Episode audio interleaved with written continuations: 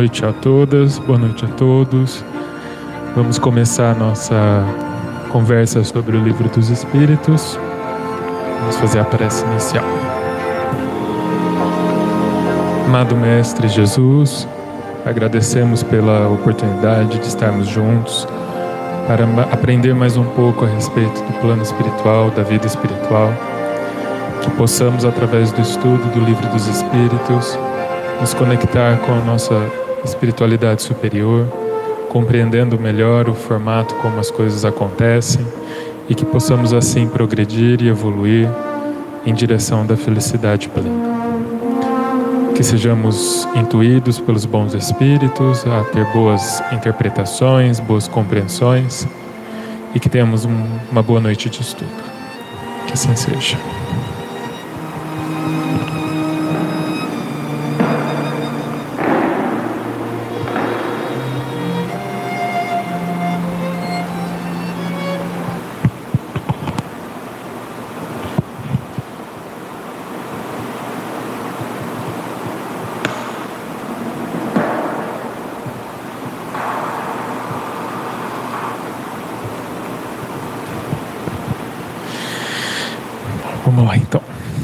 A gente está no capítulo 2 da parte 4 das penas e gozos futuros. Hoje a gente vai ler da questão 978 para frente.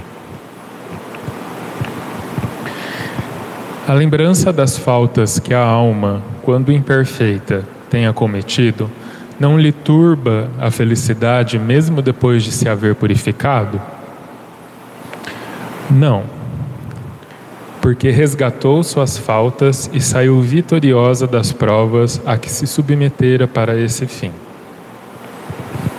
Ou seja, essa pergunta é boa, né? Porque se a gente passa tantas existências cometendo faltas, como é que a gente dá conta de, de lidar com tantas memórias faltosas assim, né?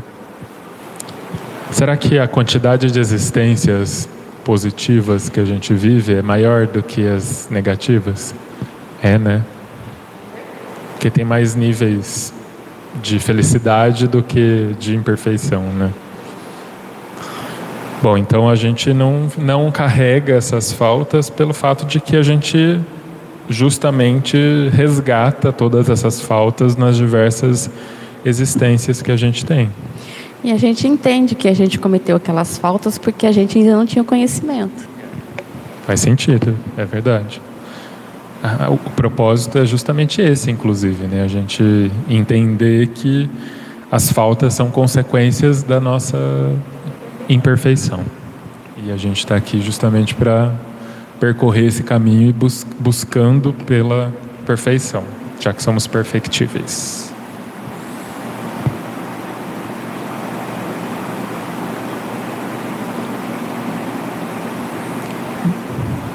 Comentar alguma coisa?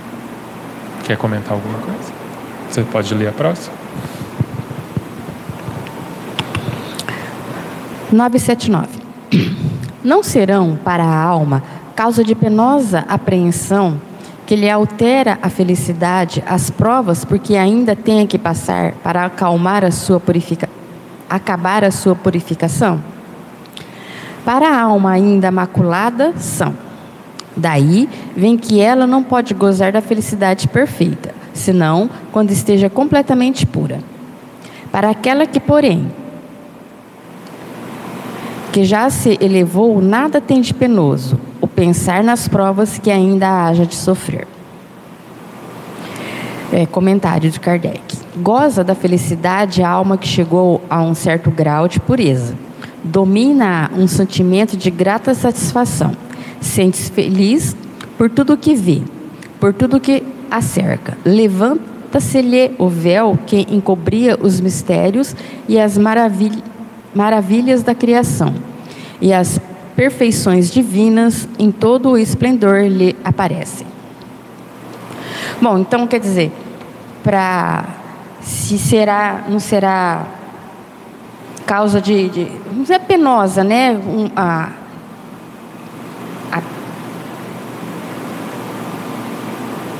que as provas que ainda a alma tem que, que passar para se elevar, né? Que nem ele fala aqui. Para uma alma ainda maculada, não.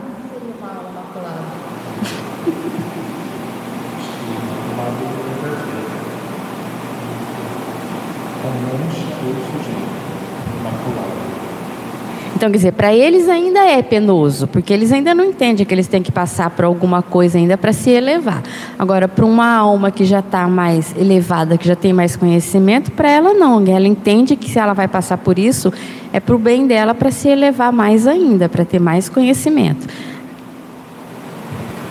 Acho que tem muito a ver com consciência, né? porque é, às vezes a gente vê pessoas que estão encarnadas e, e, sofrem demais com as questões que aparecem da vida. Né? Talvez seja uma alma maculada ainda, que ainda tem muitas imperfeições, inclusive a não consciência da vida espiritual, do significado das coisas e, e tudo mais, né? Você ainda sofre com as coisas? Algumas coisas, mas não assim, sofre na hora, mas não vai ficar se martirizando. Depois você para, pensa, fala, não, isso vai passar. É, eu também. Acho que é um pouco desse contexto que a gente vive, né? Desse momento da existência, né? Que no planeta Terra causa expiação, prova expiação e, e etc. Eu ainda sofro de vez em quando por, por umas coisas. E é louco pensar que a gente pode chegar num lugar em que a gente não vai mais. Porque hoje o sofrimento é uma escolha. A gente escolhe sofrer ou não sofrer. Às vezes a gente consegue ou não consegue. Mas pensar que a gente vai chegar num momento em que a gente nem vai precisar escolher porque a gente não sofre mais com as coisas. É bem legal. Deixa eu dar boa noite para o pessoal que entrou aqui. Adriana, boa noite. Helenilda Mira, boa noite. A Luciana Curtis, boa noite. O Evandro, boa noite. A Dona Elídia, seu José, boa noite. Então, vamos continuar então. Questão 980. O laço de simpatia que une os espíritos da mesma ordem constitui para eles uma fonte de felicidade? Os espíritos entre os quais há recíproca simpatia para o bem encontram na sua união um dos maiores gozos, visto não receiam vê-la turbada pelo egoísmo. Formam no mundo inteiramente espiritual famílias pela identidade de sentimentos, consistindo nisso a felicidade espiritual. Do mesmo modo que no vosso mundo vos grupais em categorias e experimentais certo prazer quando vos achais reunidos. Na afeição pura e sincera que cada um vota aos outros e de que é por sua vez objeto, tem eles um manancial de felicidade, porquanto lá não há falsos amigos nem hipócritas. Das primícias dessas, dessa felicidade, goza o homem na terra quando se lhe deparam almas com as quais pode confundir-se numa união pura e santa em uma vida mais purificada, inefável e ilimitada, será esse gozo, pois aí ele, será esse gozo, pois aí ele só encontrará almas simpáticas, que o egoísmo não tornará frias, porque em a natureza tudo é amor, o egoísmo é o que mata. Ou seja, né, se a gente se reúne com os, as pessoas que a gente tem proximidade, já se sente feliz ali naquele momento, né? Imagina como não deve ser uma felicidade livre de um, um, uma união livre de egoísmo ou de falsidade ou qualquer coisa nesse sentido, assim.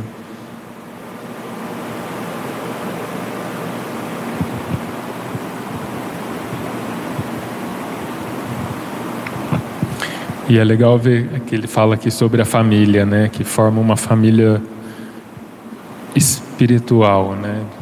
A gente sempre fala sobre essa questão de onde estão os nossos pais, onde estão nossas mães, né? Mas pensar que chega um momento então que essa até esses nomes se desfazem, né? A gente vira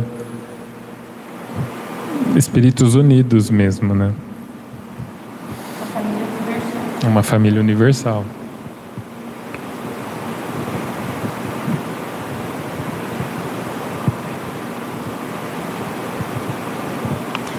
E olha que, que dica que o Kardec dá aqui, né? Kardec não, o espírito, na verdade. Porque ele fala que o que consiste, então, a felicidade espiritual é justamente essa identidade, essa união pela identidade de sentimentos.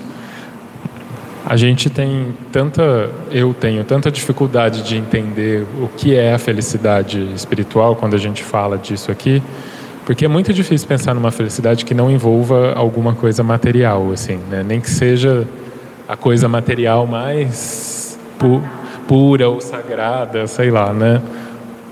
Mas que, olha que legal, né? Pensar que a felicidade, então, do espírito, no plano espiritual, ela se dá justamente por essa identidade de sentimentos, né? É estar bem porque se está bem com outras pessoas bem também, né? É, deve ser muito bom.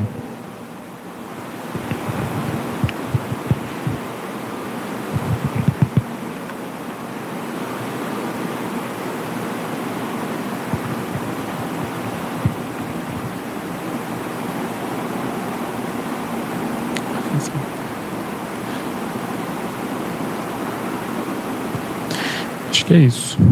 Você lê a próxima? 981. Com relação ao estado futuro do espírito, haverá diferença entre um que, em vida, teme a morte e o outro que a encara com indiferença e mesmo com alegria? Muito grande pode ser a diferença. Entretanto, apaga-se com frequência em face das, ca das causas determinantes desse temor ou desse desejo.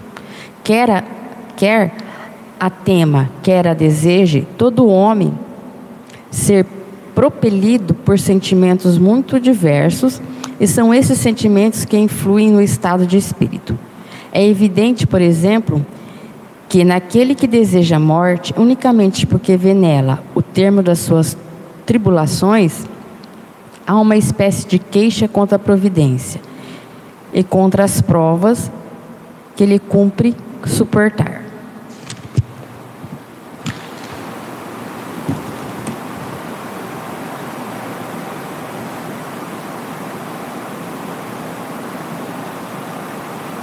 É que depende do ponto de vista de cada um, né? Como que eu vou encarar essa essa essa vida, essa morte?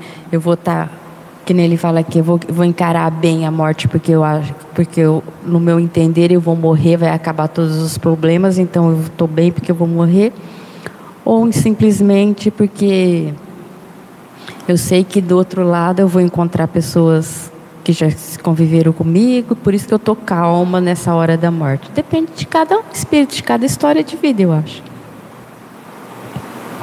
De cada propósito. É, e como ver também como sentir medo, sentir sentir-se à vontade com a morte nem sempre é algo positivo, porque por exemplo, uma pessoa que se suicida ou que pensa na morte como um fim da vida, é uma pessoa que está lidando com a morte, mas tem um, um, um caminho torto aí, né? não é a, a melhor forma de se pensar sobre isso. E aí, com certeza, toda essa a forma como você se relaciona com essa morte vai interferir no estado do espírito, né? Porque se você pensa na morte como um fim da vida, com certeza isso vai deixar algum registro pelo qual você vai precisar voltar para entender que a morte não é só o fim da vida, né? Que a vida não acaba com a morte e etc.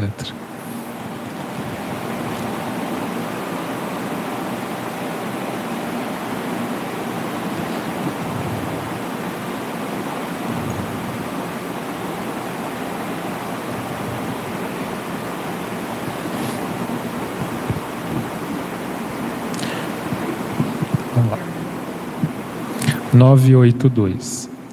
Será, ser, será necessário que professemos o Espiritismo e creiamos nas manifestações espíritas para termos assegurado a nossa sorte na vida futura? e agora, hein? Olha lá. Chegou bem na hora, Márcia. A pergunta das perguntas.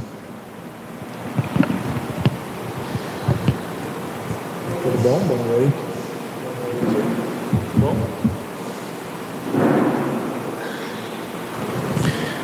Página 456, questão 982.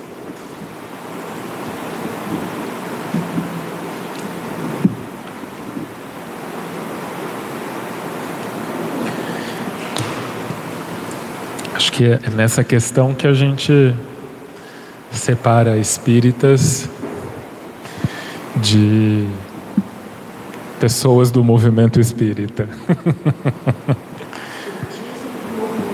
é.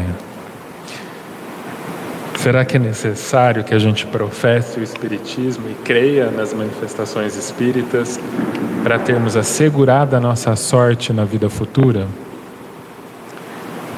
Se assim fosse, seguir-se-ia que estariam deserdados todos os que não creem ou que não tiveram ensejo de esclarecer-se, o que seria absurdo. Só o bem assegura a sorte futura.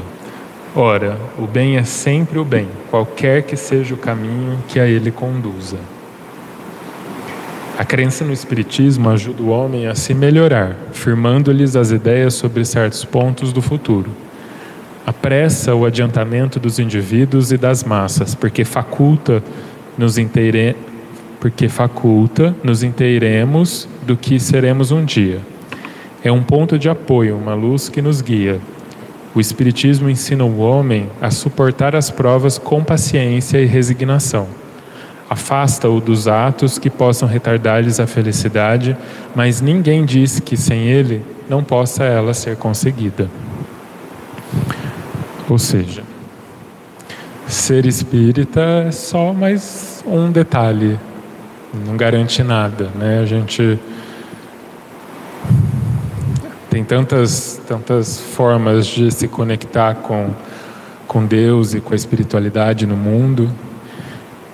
E na mesma proporção tem tanta gente brigando, dizendo qual que é a certa e qual que é a errada, né? E acho que não é diferente no movimento espírita, né? Eu, pelo menos, já ouvi pessoas dizendo de... É, ah, mas se você... Por exemplo, é muito comum a gente ver católicos que também acreditam em espíritos ou que, de alguma forma, frequentam algum centro espírita. E eu já ouvi pessoas falando, ah, mas você acredita em espírito, por que, que você não vira espírita, então, né? Por que, que você não vai no centro, já que você acredita em espírito? Você continua sendo católico, indo na missa, né? E talvez a resposta seja essa, porque não faz diferença onde você vai e nem o que, que você lê. Né? O que vai fazer diferença, de fato, é o bem que você que você pratica enquanto você está aqui, né? E é interessante, Lucas, que não muda para o Espiritismo nem para Deus se eu tenho crença, mas muda completamente para mim se eu tenho a crença. Então, para quem tem o conhecimento do Espiritismo, é, o momento do desencarne, o pós-desencarne, a vida espiritual é simplificada, porque eu tenho a cartilha, eu entendo o que está acontecendo. E enquanto estamos encarnados também, porque é muito comum a gente encontrar pessoas sem esperança, sem enxergar uma luz no final do túnel exatamente por não terem contato com o Espiritismo. E quando a pessoa começa a entender e, e traz esse Espiritismo prático do dia a dia que a gente procura é, é, discutir sempre aqui no GEOL, fica mais simples viver. Não vai resolver os, problem os problemas, mas fica mais simples viver.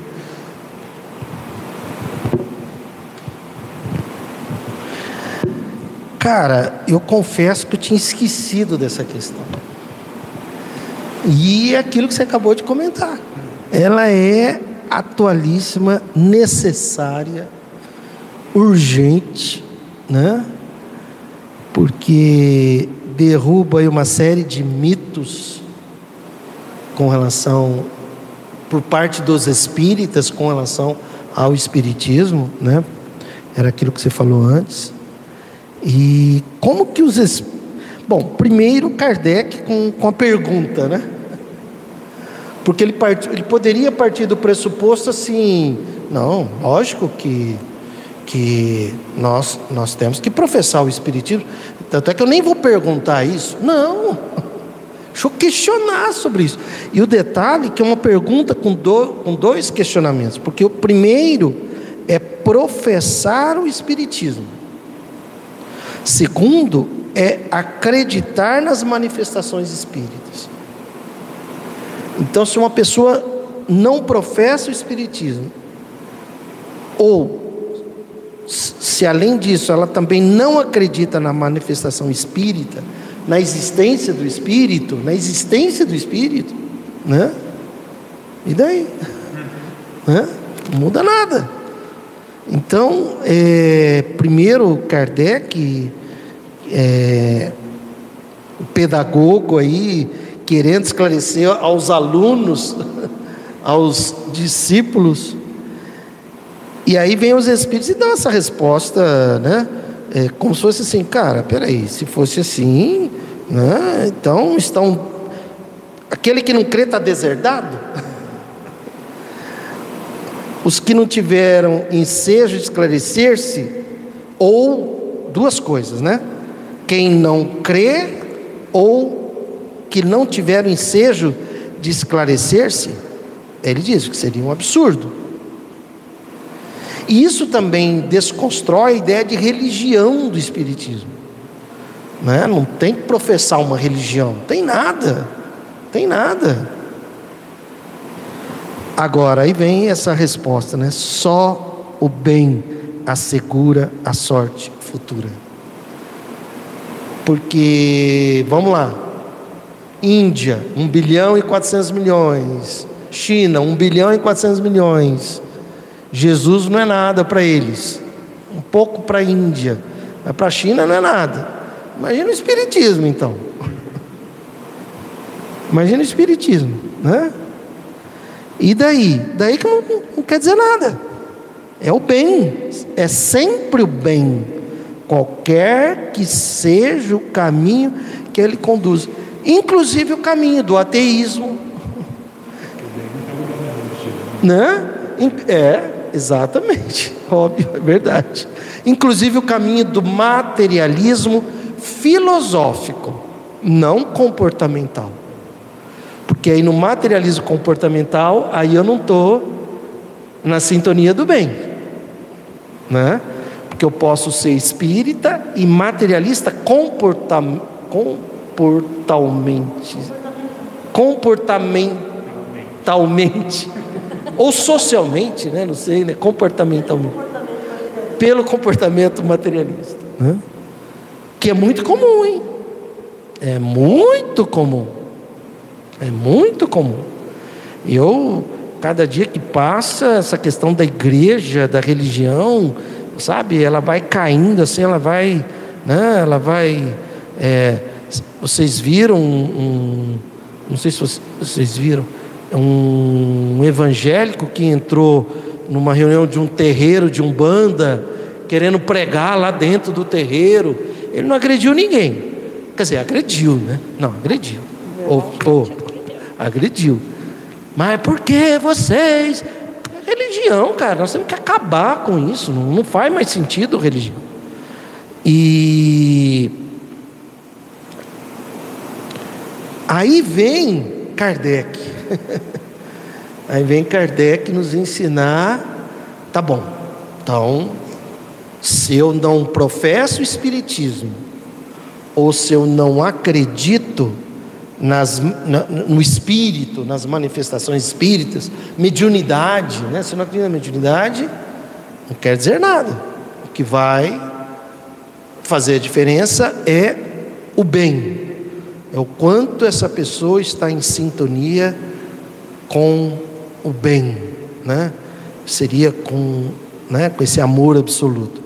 Aí vem Kardec e vem explicar para nós. Mas Kardec, então tá, então o que é que muda eu eu acreditar, professar o Espiritismo e acreditar. Aí ele vem e nos informa.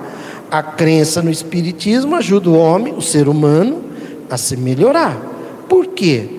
Firmando-lhe as ideias sobre certos pontos do futuro. Então ele deve, deveria se melhorar. Se ele professa o Espiritismo. Eu, vou falar uma coisa que eu pensei esse final de semana, em virtude de tudo que a gente vê nas notícias, e eu gosto de acompanhar as notícias para ver onde são as vulnerabilidades, né?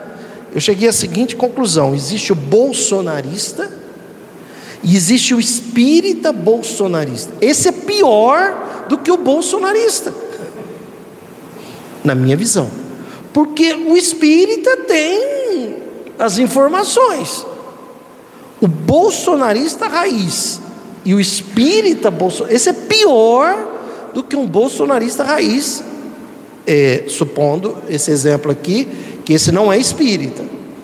Cara, é pior, porque se o cara tem as informações e mesmo assim se identifica com o quê? Com o machismo, o racismo, o armamentismo, o, a transhomofobia, né? alguma coisa ele se identifica.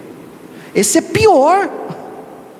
Conclusão do Ururaí, por favor. E, e, a cada dia que passa, eu, isso sabe, eu não tenho nada a ver com isso, cada um é livre. Mas agora, então, vendo isso aqui, ficou mais forte ainda.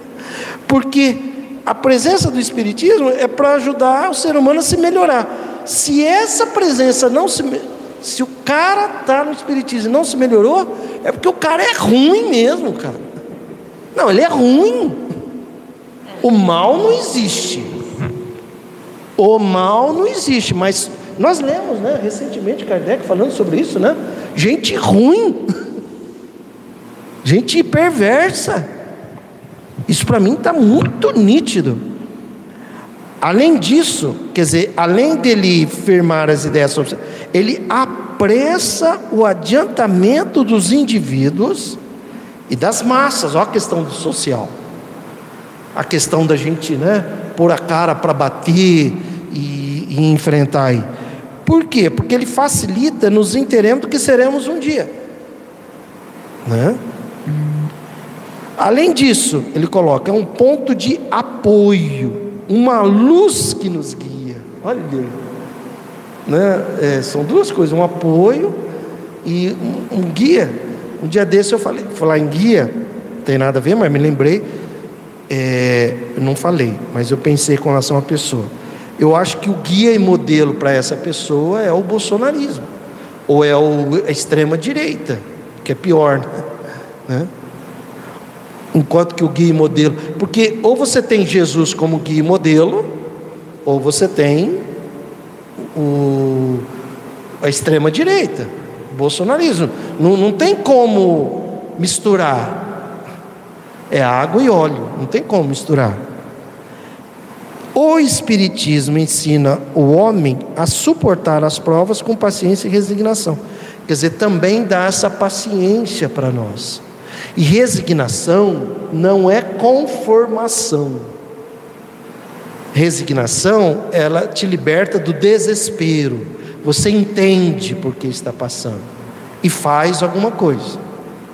Você não, não sofre com aquilo e nem se desespera. Sofrimento é, por, é né? Nossa, tal, por que, que eu estou passando? Desespero. Também vou largar tudo, vou me matar, vou não sei o quê. Então dá a paciência e a resignação. Resignação dá o próximo passo, né? Dá o quê? O próximo passo. Isso. O que, que eu vou fazer agora? É, você entende o que está acontecendo, o presente, e você não se conforma. É, não é que não se conforma, é, não, não se acomoda. Não é acomodação. Aliás, eu usei o termo conformação, é mais do, é acomodação. Resignação não é acomodação. E afasta-o dos atos que possam retardar-lhe retardar a felicidade. né? Mas ninguém diz que sem ele, sem o Espiritismo, não possa a felicidade ser conseguida. Cara, já valeu a vinda hoje. Eu tinha esquecido da 982.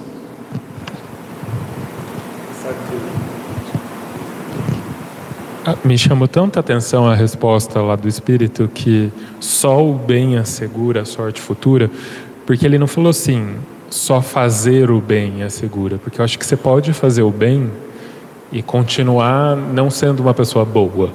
Eu acho que né, faz um bem momentâneo, né? Então assim, não é fazer o bem que assegura a sorte, né? É o bem que assegura. Sim. Se transformar se transformar, não é apenas fazer. Aliás, fazer não, fazer não é o fim, fazer é o meio, o fim é a transformação. Né? Eu acho de uma tremenda coragem Kardec colocar que necessariamente não precisa do espiritismo para alcançar a felicidade. Porque é exatamente isso, fica quem quer. Olha, eu estou mostrando para vocês o que é. Vocês seguem se vocês quiserem. Frequentam, frequentem o centro se quiserem. É, trabalhem com a mediunidade se quiserem. E se não quiserem, está tudo bem, porque cada um vai no seu ritmo. Porque a gente vê muita criação de, de regra dentro do movimento espírita, né? Se você é médium e não trabalha, nossa senhora, como que você vai no centro 40 anos e não, ainda não dá passe. Não ajuda em nada. É regra, regra, regra, regra, regra. Com, com a mediunidade ainda é mais intenso ainda, né? Que é quase. Mediunidade é só para os eleitos, só para os escolhidos. E se você né? é um escolhido e decide não fazer nada com ela, como assim? Vai para o umbral, né? Então é, é muito legal isso mesmo, né? De ver vem quem quer. É corajoso mesmo. Eu lembro que uma vez estava conversando com meu irmão, ele é católico, bastante fervoroso. E, e a gente estava discutindo uma questão sobre falar sobre a religião com as pessoas, né? E que ele estava defendendo o ponto de que sim, precisava tentar professar e convencer as pessoas daquela verdade e tal, né?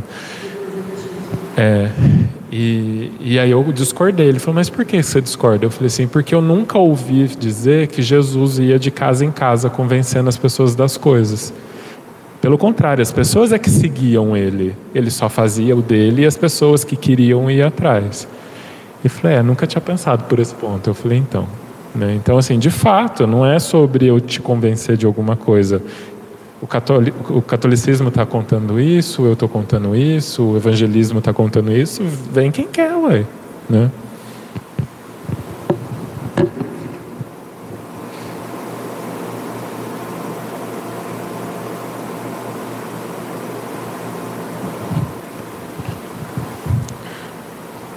Eu dei boa noite para o pessoal já, dá boa noite para a Lúcia, que não tinha visto ainda, e boa noite para a Márcia. Podemos continuar então? Penas temporais. Você pode ler, Márcia, por favor? Penas temporais 983. Não experimenta sofrimentos materiais o espírito que expia suas faltas em nova existência?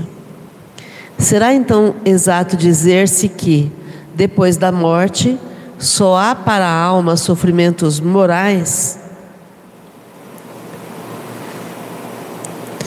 É bem verdade que quando a alma está reencarnada, as tribulações da vida são-lhe um sofrimento, mas só o corpo sofre materialmente.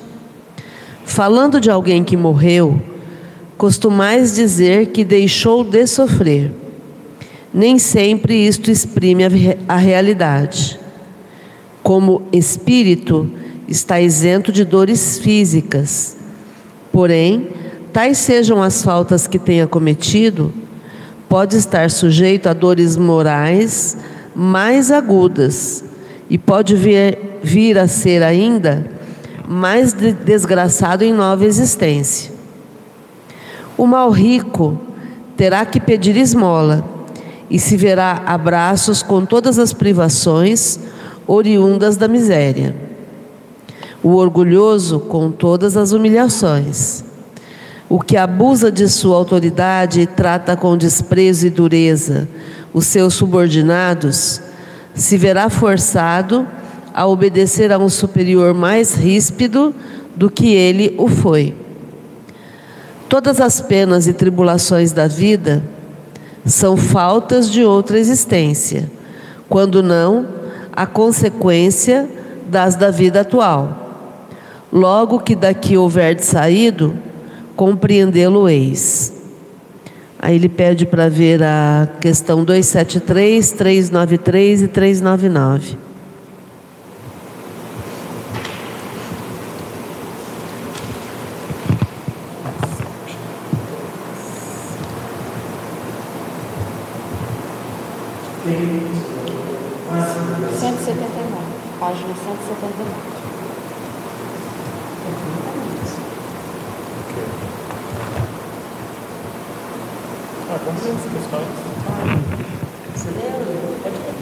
273. Será possível que um homem de raça civilizada reencarne por expiação numa raça de selvagens? É, mas depende do gênero da expiação. Um senhor que tenha sido de grande crueldade para os seus escravos poderá, por sua vez, tornar-se escravo e sofrer os maus tratos que infligiu a seus semelhantes. Um que em certa época exerceu o mando pode, em nova existência, ter que obedecer aos que se curvaram ante a sua vontade. Ser-lhe-á isso uma expiação que Deus lhe imponha se ele abusou do seu poder. Também um bom espírito pode querer encarnar no seio daquelas raças, ocupando posição influente para fazê-las progredir. Em tal caso, desempenha uma missão.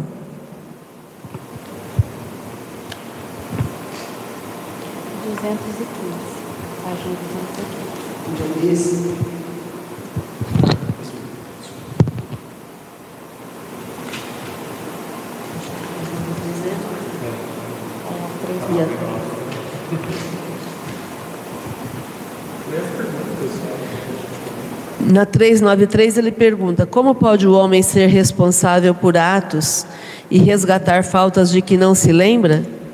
Como pode aproveitar da experiência de vidas de que se esqueceu?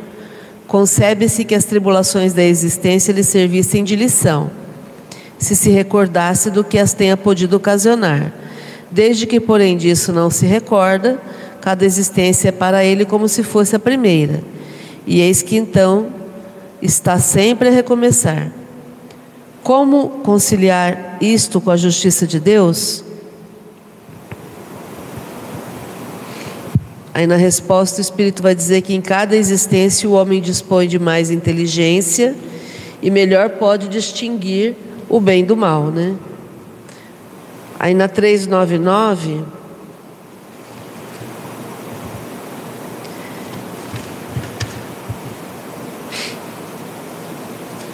Ele pergunta: sendo as vicissitudes da vida corporal expiação das faltas do passado e ao mesmo tempo provas com vistas ao futuro, seguir-se-á que da natureza de tais vicissitudes se possa deduzir de que gênero foi a existência anterior? Aí o Espírito responde que as tendências, eu vou, eu vou abreviar aqui, as tendências instintivas constituem indício mais seguro, visto que as provas por que passa o espírito o são, tanto pelo que respeita ao passado, quanto pelo que toca ao futuro. Então é o próprio espírito que vai escolher as provas e vai dizer ao que, se, ao que deseja submeter-se para apressar o seu adiantamento. E as, essas provas sempre vão estar em relação com as faltas que lhe cumpre espiar. O Lucas está perguntando se essa escolha é consciente. Eu penso que vai depender da consciência que o espírito tem, né? É... Então aí voltando na pergunta aqui, vamos só ler o comentário de Kardec, né? O homem que se considera feliz na Terra porque pode satisfazer as suas paixões é o que menos esforços emprega para se melhorar. Muitas vezes começa a sua, a sua expiação já nessa mesma vida de efêmera felicidade, mas certamente espiará noutra existência tão material quanto aquela. Então, o meu comentário, resumindo tudo isso que a gente leu, é, tudo aquilo que eu faço vai refletir espiritualmente e materialmente nessa vida já e também nas próximas existências. Porque, como a lei de Deus está escrita na minha consciência, não tem como eu escapar da minha intenção. Então, a, a intenção que eu tenho ao fazer qualquer ato vai me entregar. Eu não consigo escapar disso.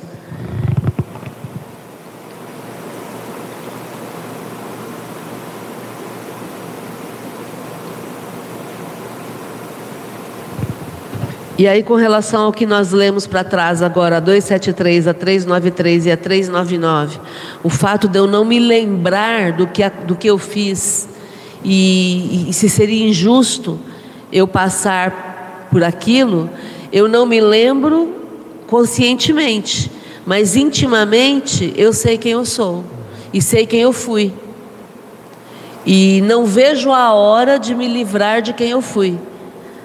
Então, cada ato que eu vivencio numa existência hoje, cada situação pela qual eu passo, e eu sinto alívio ao usar a minha inteligência e corrigir a minha tendência, então eu tenho a tendência de, de ferir, e eu me seguro. E aí o alívio que eu sinto vai me libertando, vai me livrando desse passado que eu tenho certeza que foi delituoso, né? Tanto que eu trago na memória o que eu fiz, né? E como que essa questão da intenção, Márcia, fica em relação ao comportamento? Porque assim, ele coloca aqui: o mal rico terá que pedir esmola e se verá abraço com todas as privações oriundas da miséria, né? Com isso aqui ele está falando a respeito do espírito. É o que o espírito vai sentir ou são não, numa próxima encarnação. Está falando de ah, dores tá. físicas, né? Tá, tá, tá. Então, por exemplo, esse pessoal que que que está explorando trabalho escravo lá no sul, né? E que de repente fala assim, não, a gente não sabia porque era terceirizado. Ah, legal. Pode até ser que a lei humana é, liberte essas pessoas. Ah, não, tá, vocês não têm culpa então. Perfeito. Só que lá no inconsciente, a pessoa sabe qual foi a intenção dela, se foi tirar proveito, se aproveitar da mão de obra escrava ou não. Então, de repente, ele pode passar impune, pode ter uma existência longa, morrer com 90 anos de idade, né, 100 anos de idade. Perfeito, tá. Só que a pessoa carrega a intenção. E aí ela são aquilo que a gente falou outro, aquele dia aqui no estudo. Existem pessoas que, que não conseguem se livrar da culpa. Tem uma ansiedade persecutória, né, uma sensação de que tem alguém vigiando, tem uma ansiedade de perseguição, né, uma ideia de que estão sendo observados, vigiados. É, por quê? Porque trazem essas culpas gravadas do, no inconsciente. E em algum momento isso vai aflorar seja numa doença, seja numa dermatite, por exemplo, né? Ah, é, alguma coisa que, que vem à tona, que estava escondida e que vem à tona. E aí essa pessoa vai passar por privações parecidas com aquilo que ela infligiu a alguém. E, e, e, aí não tem como se livrar disso, se não for ela mesma. Enquanto ela não se perdoar, e, e, fazer todo aquele processo de arrependimento, expiação e reparação. Né? Será que a gente pode pensar então que a, uma boa estratégia é reparar sempre que possível? Né? Porque assim, essas pessoas que justificam, ah, era terceirizado, eu não sabia que acontecia isso, mas agora você sabe. Então, na dúvida, faça alguma coisa que possa reparar uma possível culpa naquele processo. Faz sentido? Você acha que é por aí? Faz sentido, só que fica muito caro, né, Lucas? Aí, se eu sou materialista, Eu não vou abrir mão de todo o meu patrimônio para poder reparar, sei lá quantas famílias são. Então, se eu for reparar dentro da lei, em muitas situações a reparação cobre o patrimônio. E aí eu não vou querer abrir mão do patrimônio, porque aí eu vou achar injusto também. Então é todo um processo que tem que ser é, pensado, mas é óbvio que quanto mais cedo eu começo a reparação, mais rapidamente eu me liberto. Mas acho que existem formas de reparação também. Né? Por exemplo, essas pessoas viviam em condições de escravidão. Se eu forneço agora empregos legalizados, boas condições de vida, algum tipo de, de reparação nesse sentido, não vale? Não, aí é pelo que está por vir. A reparação é com relação a quem foi lesado. Então, mas essas pessoas lesadas, que estavam em, em, situação de escravidão, se essas outras empresas que estavam terceirizando o serviço, elas oferecerem empregos corretos, com direitos trabalhistas e condições de vida boas, isso já não é uma forma de reparação? Porque a pessoa não precisa abrir mão da, do bem dela e ainda oferece um. Então, só que aí o dano gerou um custo. Entendi. Esse custo tem que ser coberto. Entendeu? Vai ter multa, vai ter toda a parte legal que tem que ser cumprida.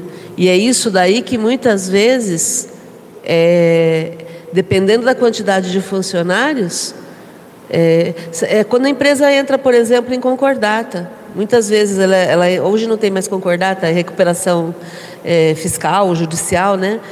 É, quando a pessoa pede isso, é porque ela não tem como arcar com, com, com as despesas, sejam elas trabalhistas, fiscais e tudo mais.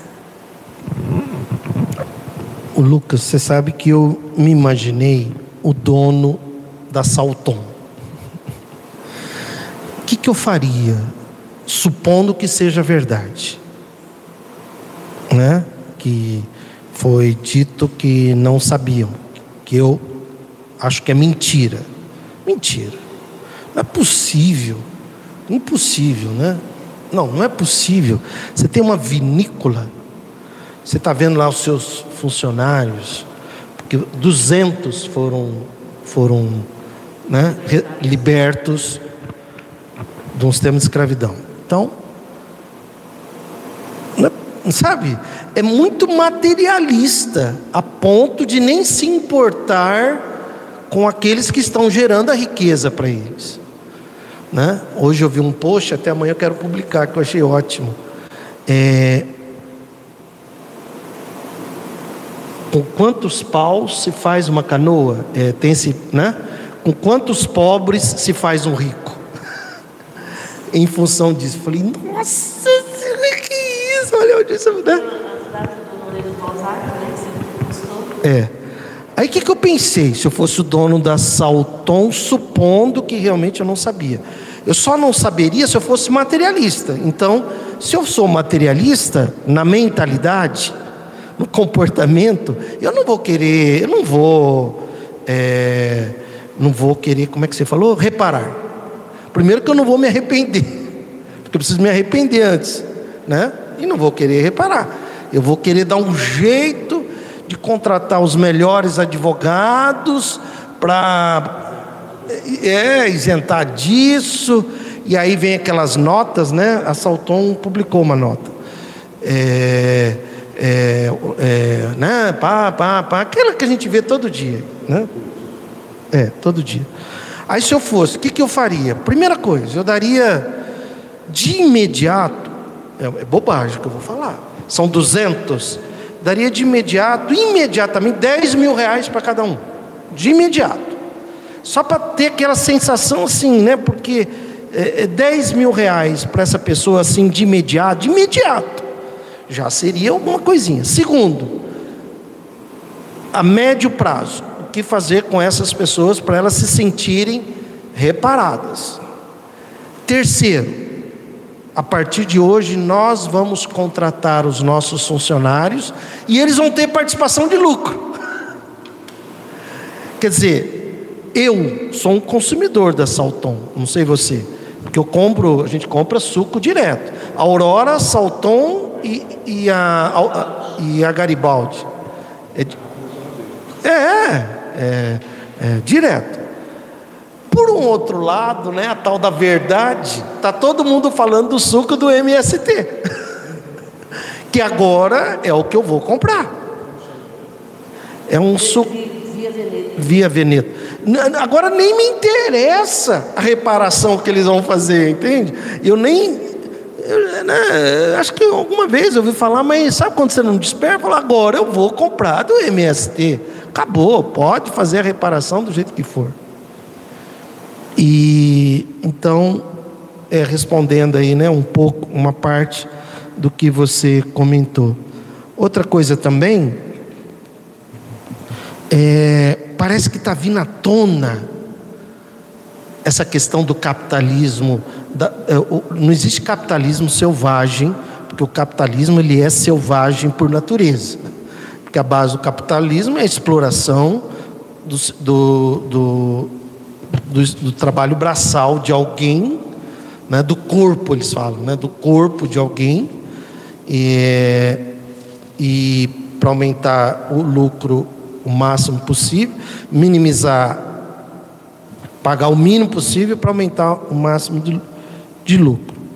Então parece que está acontecendo isso, porque eu nunca ouvi falar tanto sobre o MST. É, é, agora em função disso, e parece que essa coisa da transição tem que provocar isso.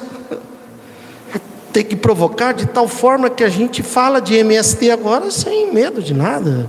Né? Não tem mais aquela. É, a gente tinha medo, agora a gente não tem mais medo, muito pelo contrário. Ainda eu falei para a Márcia, você lembra? Acho que o ano passado, para a gente ver com o pessoal do MST, você lembra disso? se eles não queriam fazer uma vez por mês uma feirinha aqui. Porque a gente quer transformar isso aqui num centro de transformação humana. Ele ainda não é um centro de transformação humana, ele é um grupo espírita. Eu quero que o GEOL seja um centro de transformação humana. Segunda, terça, quarta, quinta, sexta, sábado, domingo, segunda, terça, quarta, quinta, de manhã, tarde, à noite, de manhã, tarde, à noite, entende? De manhã, tarde, à noite, porque é muito egoísmo de nossa parte a gente ter um prédio maravilhoso como esse, para a gente vir apenas nos dias aqui, reunião e vamos embora. E ainda comentei com a Márcia, mas ao menos com a pessoa com quem a gente falou, parece que eles não gostam assim quando é num, numa igreja, alguma coisa assim. Não é que não, bom, isso foi o que a pessoa isso foi o que aquela pessoa falou. Agora eu não sei como é que tá. Isso foi antes, foi durante a pandemia, não antes da pandemia, né? Foi antes da pandemia. E também, aqui, ó, o mal rico terá que pedir esmola e se verá abraços com todas as privações de oriundo. Não quer dizer quem está pedindo esmola que foi um mal rico, por favor. Quem está pedindo esmola é pela injustiça social e desigualdade e injustiça social. Agora, um caso ou outro nós vamos ter um caso ou outro, né? E, e também na 273, eu até deixei aqui, ah lá, na 273, Kardec fala de raça civilizada e raça de selvagem. É delicado isso aqui, Kardec fala isso. Mas nós estamos em 1857, quando a ciência admitia que existiam raças superiores né? Então, raças selvagens, é, isso como a ciência admitia. Então, eu vi essa semana um documentário de uma região da África que tem umas tribos é, que eles têm uns hábitos assim, tipo assim, eles é, eles ficam é, de cócoras horas ali, né? E ninguém tem nada a ver com isso, aquilo faz parte da vida deles, porque a gente fica às vezes horas na frente do negocinho disso aqui, né? Aí eu vendo aquelas pessoas todas pintadas assim de branco, sabe tal, eu pensei nisso, falar, será que não tem um espírito missionário aí no meio que vai provocando essa, né, é, não aquela coisa ridícula, absurda de Damares de que eles têm que ser civilizados, né? Tem que levar, não, não, não, não. Tem que ser algo dentro deles essa transformação. naturalmente, culturalmente. E eu fiquei pensando, fiquei vendo, será que não tem ali algum espírito que pede para reencarnar em missão? E ele fala isso, né? Que pode querer encarnar no seio daquelas raças, ocupando posição influente para fazê-las progredir, né? E também, mais uma coisa que eu queria contar, um dia desses, eu estava, eu e a Márcia, a gente chegou num lugar, a gente ia acabar de sair, estou agora apresentando a justificativa. E chegamos num lugar, né amor? Aí, não, chegamos num chaveiro. Né? Lembrou? E um senhor veio pedir, eu não prestei atenção. Mas a gente ia acabar de chegar, ele pediu dinheiro. E eu virei para ele e falei, é, é, eu falei gratidão, não, obrigado, tal. Ele estava com o negócio na mão, ah, ele queria dinheiro para comprar gasolina, acho que era, né? Falei, ó, oh, campeão, gratidão, tal, não sei o quê. É, na verdade, eu falei automaticamente, sem humanidade nenhuma, nem compaixão, então nem se fala. Aí nós fomos resolver a questão do Xavier. Ixi, aí começou a doer. Aí começou a doer. Eu falei, ai, Márcia, não. Eu vou atrás desse, desse, dessa pessoa. Meu Deus. Não. Eu não sou assim, não acredito nisso. Aí eu comecei a olhar onde é que ele estava, é, num posto, procurei, fui lá tal, e achei lá na frente. Aí eu cheguei, ah, campeão. Aí ele apontava para o outro senhor, ele ach, acho que ele achava que eu queria falar com, o outro, né? É você, peraí e tal. E eu fui lá. Cheguei lá falei, ô oh, cara, você chegou ali, e eu cheguei meio de. Eu, eu, eu, eu fui muito. Eu fui horrível com você. Eu falei, o que está acontecendo? Não, é porque não sei o que e tal, né? Aí eu dei um dinheiro para ele. Aí ele falou assim, oh, tá. ah, mas esse dinheiro, ó, eu vou comprar o álcool, que é para fazer comida. Eu falei, cara, você não tem que justificar. O dinheiro é seu. Estou te dando como se estivesse dando para um amigo. Você não tem que dar satisfação. Não, mas o senhor quer ver? Eu vou. Não, você não tem que justificar. Né? Não, porque. Aí ele virou para mim, né? Posso cantar um louvor para o senhor? Falei, pode. Aí eu fiquei com a mão assim no ombro dele. E ele cantou um trecho de um louvor, mas cantou assim, lindamente. Um trechinho. Né? E eu falei, nossa, acho que eu vou ter que dar um outro dinheiro para ele, né? porque foi muito bonito. Aí ele virou para mim e falou assim: Eu fui trompetista durante 12 anos. Puta! Trompetista. Falei, ah, o nome dele é Nelson. Que eu pergunto, eu pergunto, primeira coisa que eu pergunto, ô oh, Nelson, que isso? Aí ele contou, né, que ele acabou se envolvendo com bebida, perdeu família, perdeu... aí foi perdendo tudo, tudo, hoje está na rua. Cara, os dentes tudo assim, sabe? Falei, amigo, você foi trompetista. Então por isso você cantou assim, né? Falou, é, pois é, tá. Falei, eu posso te dar um abraço? Eu falei, posso te dar um abraço?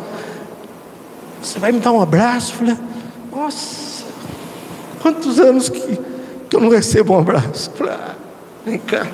Aí fiquei abraçando, aí que abracei. Né?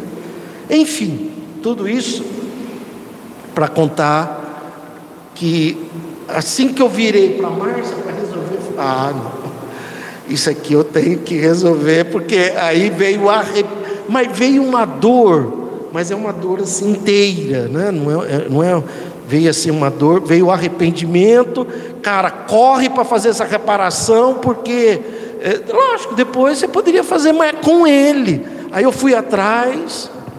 Aí depois aconteceu uma outra pessoa, né, amor? A gente foi num lugar. Em outro lugar. Comprar ali umas coisas. Nisso a gente veio entrando, lógico, pelos, pelas vestes, tudo, né?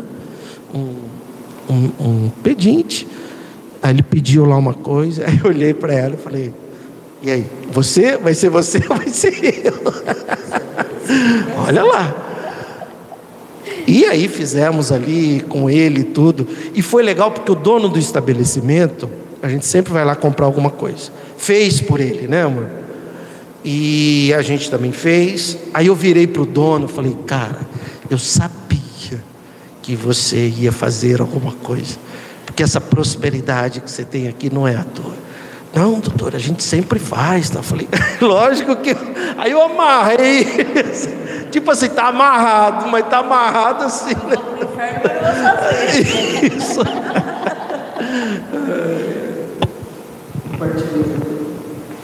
Mas é legal essa questão da, da reparação instantânea, né? Porque às vezes a gente não consegue. Às vezes passa a oportunidade, né? E, e eu sempre penso na sensação do depois. Como é que eu vou ficar no depois? Né? Porque quando vem o arrependimento, vem logo em seguida, né? no depois também. Uma, uma regra que eu uso comigo, que é assim: se sim, por que não? Né? Se eu posso fazer alguma coisa, por que não?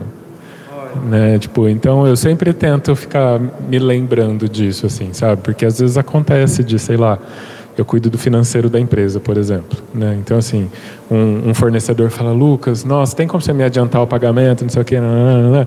Eu sei que tem. Então, por que, que eu não vou adiantar o pagamento, entendeu? Se sim, Se sim por que não? Legal, sabe? Então, eu sempre estou pensando nisso, assim, e não só nesse contexto, né, no meu pessoal, privado também, de às vezes, sei lá, uma pessoa chega na clínica, né, você atende, você vê que a pessoa precisa. Eu tenho uma paciente até hoje, assim, ela chegou num estado, eu falei, eu não posso deixar essa pessoa sair daqui de dentro sem garantir que ela vai ter um atendimento psicológico, entendeu? Eu falei, quanto você pode me pagar? Eu posso pagar tanto. Eu falei, então beleza sabe? Porque não, tem coisas que você sabe que você pode fazer. Isso que você falou, a gente sente, né? Dá, a gente sabe que dá para fazer. Né? Agora, né? olha que legal isso que você está colocando. Às vezes a gente fica esperando a pessoa vir pedir. Então, a recomendação que, que eu uso para mim e quero convidar quem está assistindo online também é a gente ter esse olhar, como você falou, é estar atento, porque às vezes a pessoa não vai, não vai conseguir te pedir mas você vai poder diminuir o sofrimento dela sem, sem ela ter que pedir. Né? E a gente percebe isso quando a gente faz. Né? Isso é muito comum. É porque, ah, não, eu não tenho condição de fazer por todo mundo, não vou poder dar desconto para todos os pacientes. Tá, mas esteja atento para perceber quem vai precisar. Entende? No nosso caso, né? É, mas estou falando do dia a dia mesmo, da, da, da, situação. Até você ouvir o não. Porque tem pessoas que de repente vão falar, não, não quero. Ok, ok, mas eu fiz a minha parte. Né? Essa questão da terceirização, para que, que é? É para maximizar o lucro. Só para isso. Não tem outro propósito, não seja para isso. E eu me lembro do nosso querido amigo Reginaldo, que era funcionário aqui do Iguatemi, estava feliz, tinha o um salário dele, cuidava da vida. Até que um dia ele foi lá no consultório, conversar, triste. Falei, ô oh, campeão, o que, que foi? Ah, o shopping vai terceirizar. Então todos nós fomos demitidos porque eles vão contratar pessoas com menos da metade do nosso salário. E a partir daquele dia a vida dele nunca mais foi a mesma. Então eles não respondem por isso, eles vão responder por isso. Entende? Eles vão, mas vão responder por isso mesmo. Está aqui. né? Aqui. Entende? sou responsável por todo o mal que eu faço, por todo o bem que eu deixo de fazer e por todo o mal que acontece porque eu não fiz o bem. Pelo bem que eu deixo de fazer. É, essa é uma resposta do livro dos Espíritos.